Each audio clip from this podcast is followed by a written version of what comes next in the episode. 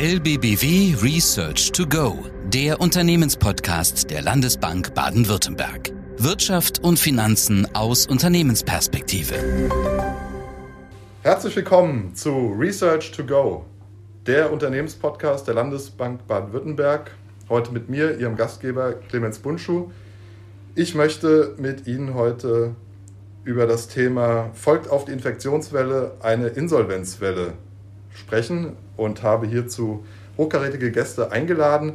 Zunächst zur Einordnung des Pandemiegeschehens und zum Fortschritt der Impfkampagne freue ich mich, dass wir unseren Betriebsarzt Dr. Felix Hoderlein für uns gewinnen konnten. Er hat kürzlich mit seinem Team das Impfzentrum der LBW aufgebaut und wartet nur noch auf Stofflieferungen, bis das Team dann endlich loslegen kann, auch mit den Impfungen. Und so manch einer in der Landesbank sagt, äh, Dr. Felix Hoderlein, der Christian Drosten der LBW, er äußert sich zum Pandemiegeschehen. Er setzt die entsprechenden Verordnungen der Politik in der Landesbank um. Deswegen vielleicht gleich mal zu Beginn, Herr Dr. Hoderlein, wie schätzen Sie die weltweite Entwicklung der Corona-Neuinfektion aktuell ein? Ja, grüß Gott, alle zusammen. Die Welt draußen ist ganz anders als, als bei uns. Wir nehmen bei uns wahr, dass es chaotisch zugeht, aber das ist kein Vergleich zu dem Impfvorgehen, wie wir es weltweit sehen. Und entsprechend verhält sich die Pandemie. Das Virus ergreift jede Gelegenheit, die man ihm bietet. Und deswegen sieht man auch, dass da, wo die Infrastrukturen nicht vorhanden sind, da, wo Engpässe beim Impfstoff viel ausgeprägter sind als bei uns, da grassiert das Virus weiter. Das wird uns deswegen auch die nächsten Jahre, sage ich mal, noch begleiten. Und äh, weltweit lässt sich schwer vorhersehen, wann da ein Abwärtstrend zu sehen ist, so wie man ihn bei uns jetzt sieht. Weltweit steigen die Zahlen. Das wird auch noch eine ganze Weile so bleiben. Wenn wir Pech haben, wird es auch ein Zustand, der über Jahre gehen wird, bevor entsprechende Impfstoffversorgung überall gewährleistet ist. Und das kann heute jetzt niemand sagen. Ein Sonderfall ist Indien als großer Produzent von Impfstoffen, sitzt im Prinzip direkt an der Quelle und bringt es aber trotzdem nicht fertig, aus vielerlei Gründen die eigene Bevölkerung schnell durchzuimpfen und schnell zu schützen. Aber zum einen muss man sagen, ist der dort verwendete Impfstoff möglicherweise nicht der ideale. Bevor man auf die Varianten schimpft, sie wären verantwortlich für diesen, für diesen großen Ausbruch in Indien, das ist nur teilrichtig. Wahrscheinlich ist es einfach nur falsch. Richtig ist, dass man dort im Rahmen von Wahlveranstaltungen, religiösen Veranstaltungen, einfach Massenveranstaltungen zugelassen hat, ohne Schutz sich darauf verlassend, dass die Impfwirkung wohl schon reichen wird und sowas wie eine Herdenimmunität vorhanden ist. Und das ist natürlich nicht der Fall. Dass sich dann in dem Rahmen von großen Ausbrüchen gleichzeitig die neuere Varianten durchsetzen, das ist epidemiologisch logisch ist aber nicht die Ursache für dieses Geschehen, sondern ist die Folge. Dass ein Politiker dann umgekehrt sagt, ich zeige auf die Variante, die Variante ist schuld und nicht meine eigene Fehleinschätzung der Lage, sprich, ich habe ja wieder zugelassen, dass sich die Leute in Massen treffen. Das ist verständlich, aber es ist wahrscheinlich nicht die Realität. Realität ist Fehlverhalten und nicht das Auftreten von neuen Varianten als Ursache für das katastrophale Geschehen, was wir in Indien sehen. Inwieweit schätzen Sie denn die Wirksamkeit der aktuell verfügbaren Impfstoffe gegen diese neuen Varianten ein? Haben wir hier das Risiko eines stärkeren Rückschlages oder denken Sie, dass wir mit der aktuellen Impfstoffsituation gut aufgestellt sind für die Pandemiebekämpfung? Zwei Antworten. Die eine Antwort ist jetzt mal rein wissenschaftlich, medizinisch gesehen. Wir sind für Überraschungen natürlich nie sicher. Das ist ganz klar. Niemand legt heute die Hand dafür ins Feuer, dass nicht irgendwo auf der Welt, wenn wir damit Monate und Jahre weiterhin dieses Virus in dem Ausmaß grassieren lassen, wie es jetzt ist, dass dann Varianten entstehen könnten, die deutlich aggressiver sind als die, die wir jetzt sehen. Entweder in Form von höherer Ansteckbarkeit oder in Form von einer höheren Krankheits- oder Todessterbensquote. Das ist ganz klar.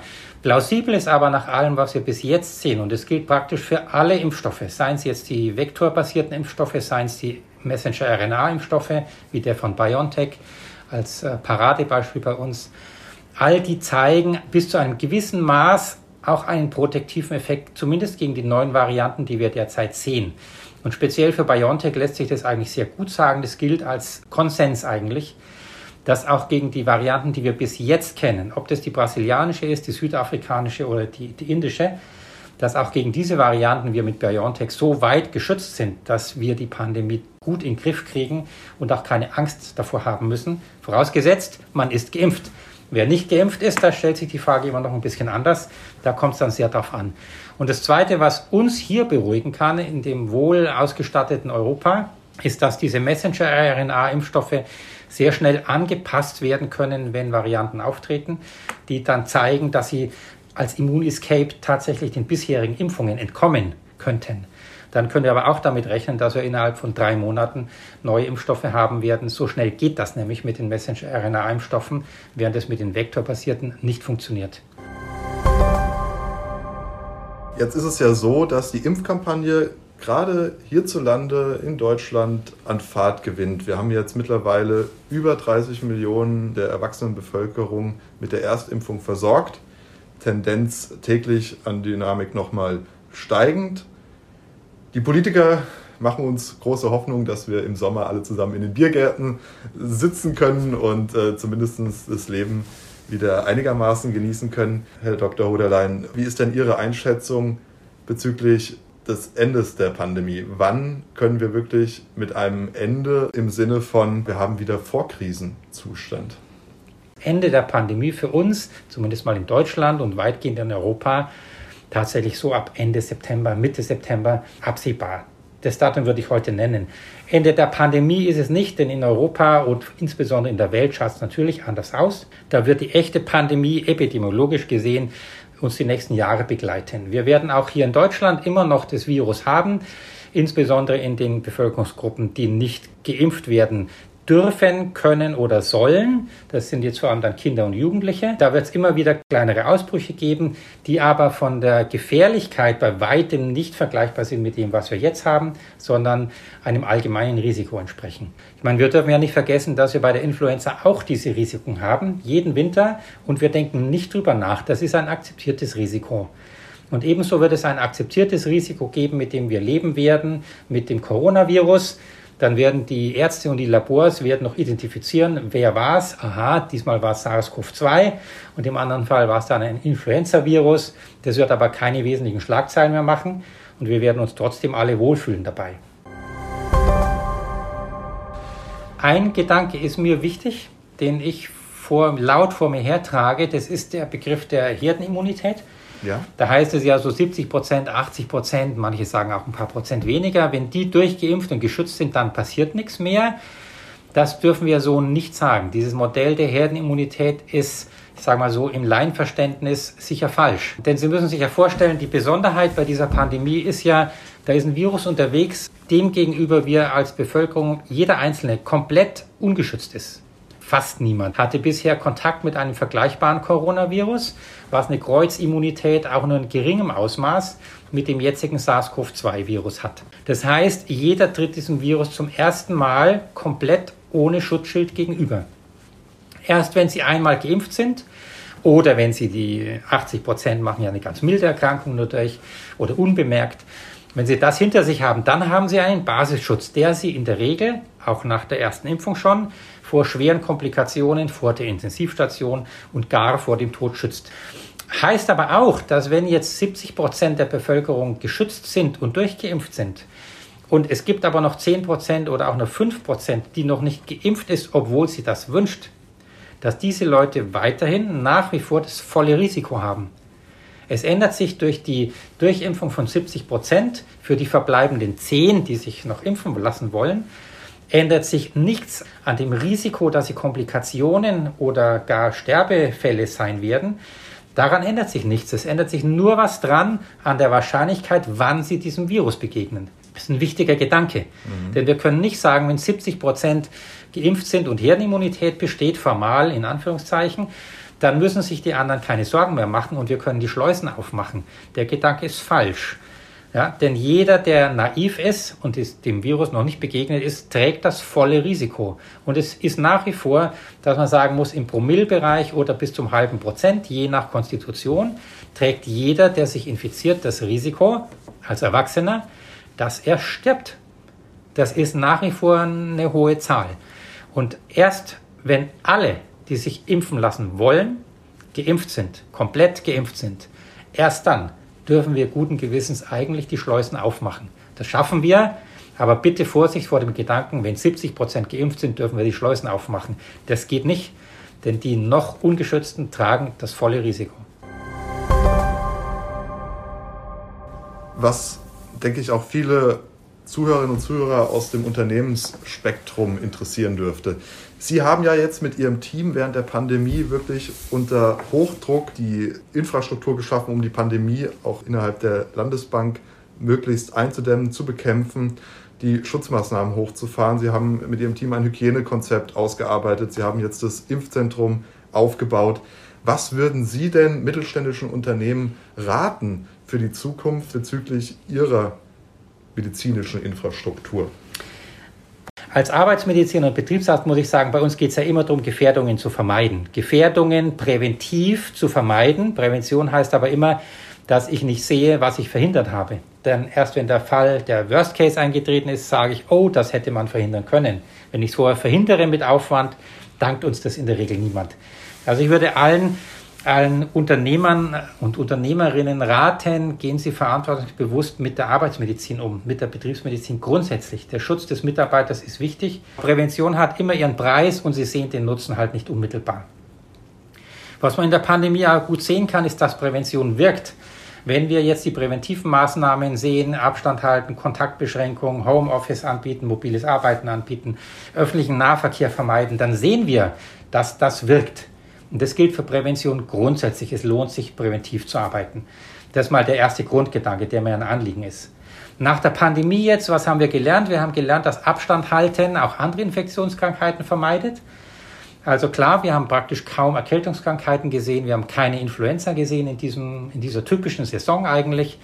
Wir haben deutlich weniger Durchfallerkrankungen gesehen. Die ganze Latte der infektiösen Erkrankungen und damit verbotenen Fehlzeiten ist deutlich zurückgegangen überall, wo entsprechende Abstandsmaßnahmen eingehalten wurden. Mhm. Vor dem Hintergrund kann man natürlich überlegen, ob man die eine oder andere sehr kontaktintensive Begegnung nicht unterlässt. Ob wir aufs Händeschütteln vielleicht weniger Wert legen wollen als vorher.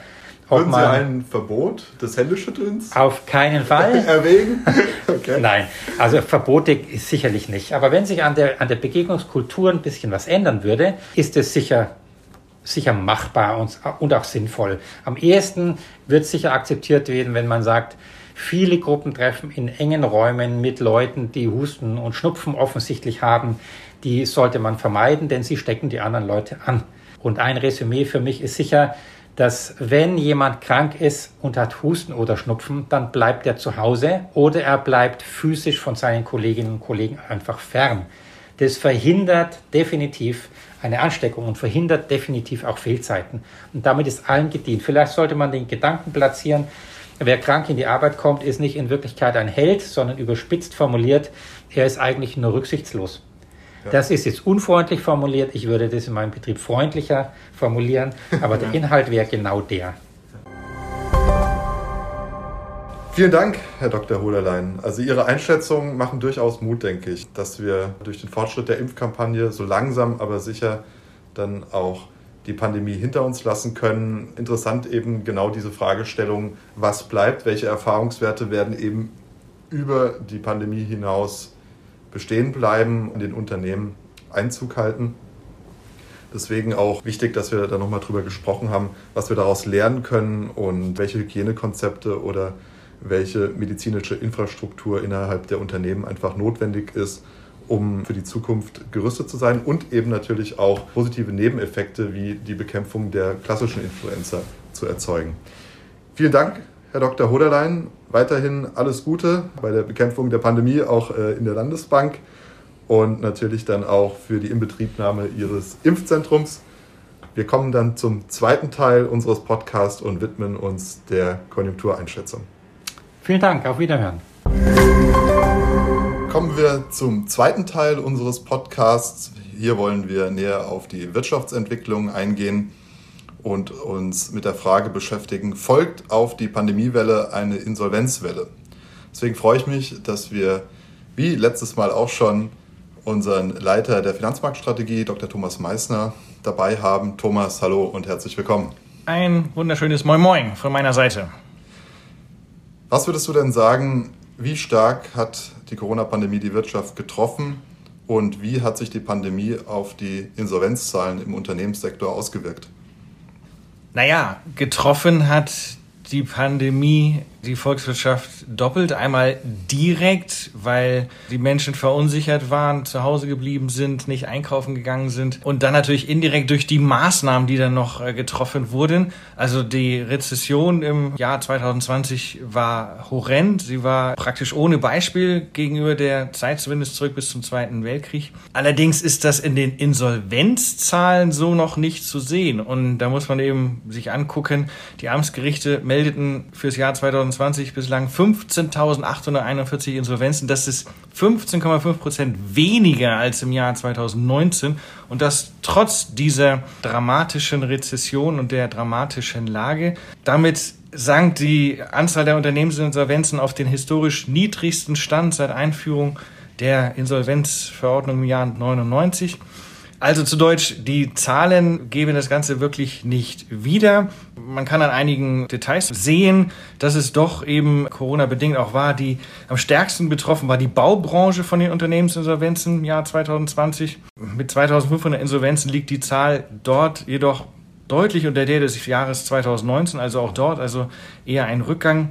Der Trend zieht sich durch alle Branchen. Im Handel vom Corona natürlich extrem getroffen. Da haben 2466, um ganz genau äh, zu sein, Unternehmen Insolvenzanträge gestellt. Auch weniger als im Jahr 2019. Gastgewerbe Rückgang auf 1775. Zu Deutsch, für jedes Einzelunternehmen war das natürlich ein Schicksalsschlag, in die Insolvenz zu gehen.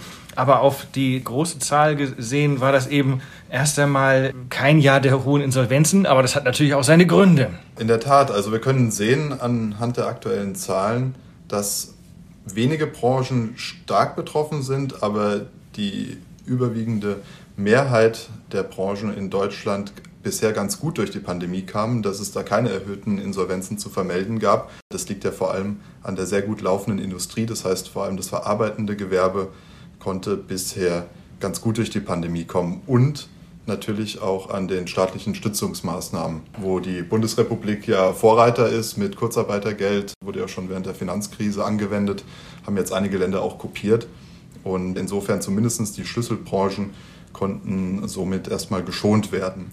Jetzt haben wir aber ein anderes Thema noch und das ist der Aspekt der Insolvenzantragspflicht.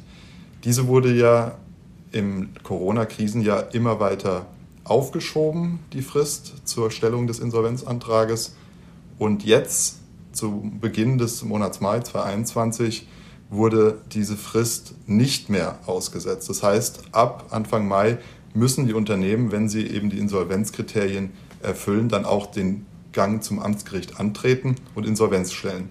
Jetzt ist die große Frage, inwieweit könnte das ein Trigger sein, jetzt die Insolvenzzahlen nochmal anschwellen zu lassen?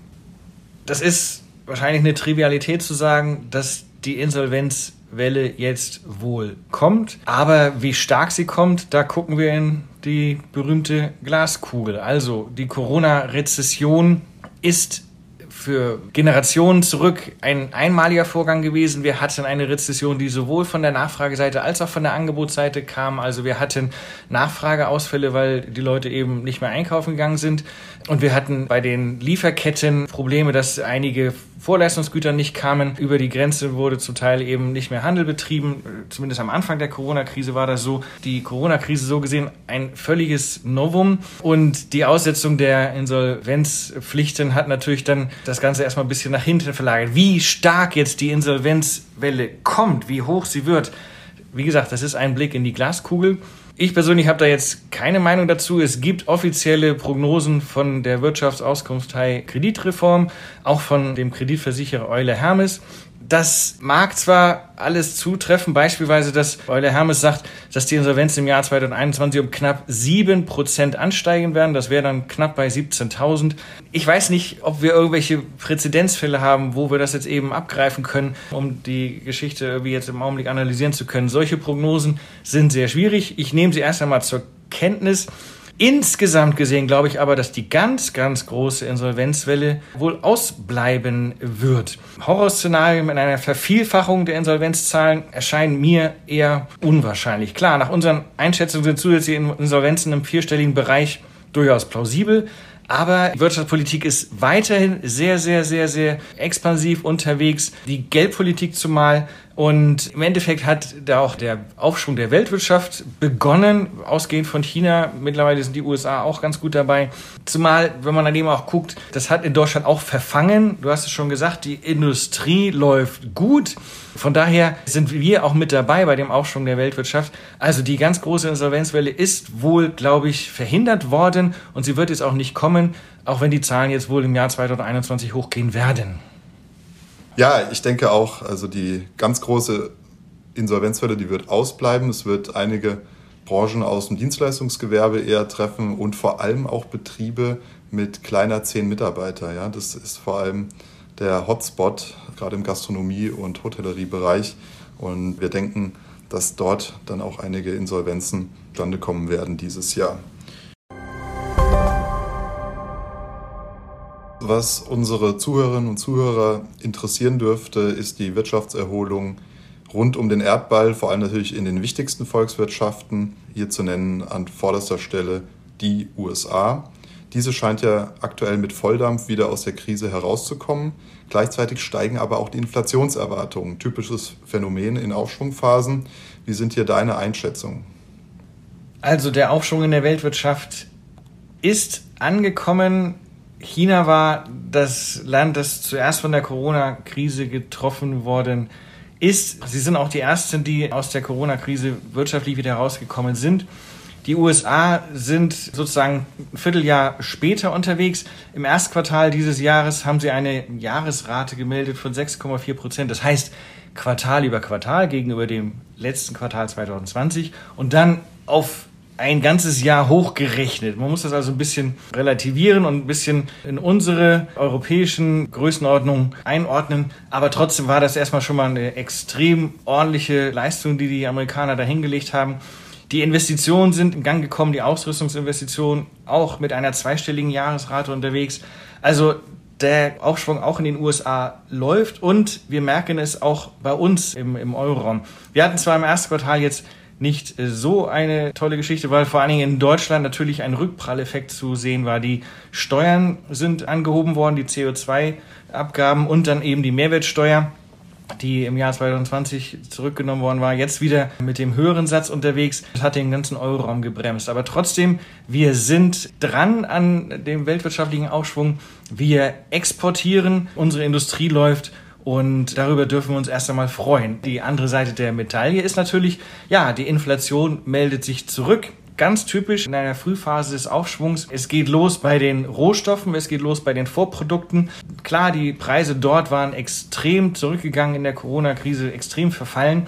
Aber der Rückpralleffekt war jetzt wirklich ordentlich. Wir müssen abwarten, wie es weiterläuft, denn das Ganze kann natürlich nicht bis zum St. Nimmerleinstag so weiter steigen. Nach der Finanzkrise, nach den Jahren 2019 und 11, da hatten wir einen ähnlichen Fall, also dass die Inflation dort sich zurückgemeldet hat ist dann nachher in einen ganz üblichen Turnus gemündet. Wir hoffen, dass das hier auch so läuft, dass also die Preisüberwälzungen nicht stattfinden in dieser Form. Also die Unternehmen haben noch nicht unbedingt die hundertprozentige Power, alle Preiserhöhungen auf der Einstandsseite weiterzugeben an die Abnehmer. Es läuft zum Teil, manche Preise werden übergewälzt, zu Deutsch auch bei uns. Die Inflationsrate auf der Verbraucherstufe, sie zieht an. Ja, wir müssen ein bisschen abwarten, wie es weiterläuft. Ich glaube, die Unternehmen haben vor allen Dingen auch noch Produktivitätsreserve. Also wenn sie sehen auf der Einstandsseite, dass die Preise steigen, sie müssen das nicht weitergeben. Sie können auch noch Effizienzgewinne finden und dass sie dann sozusagen äh, nicht gezwungen sind, alle Preissteigerungen weiterzugeben. Es ist im Augenblick tricky. Inflation ist das Thema der Stunde und man muss wachsam sein. Allen voran natürlich die Notenbanker. Was würdest du sagen, was sehen wir noch für Inflationsraten im Euroraum im Laufe des Jahres?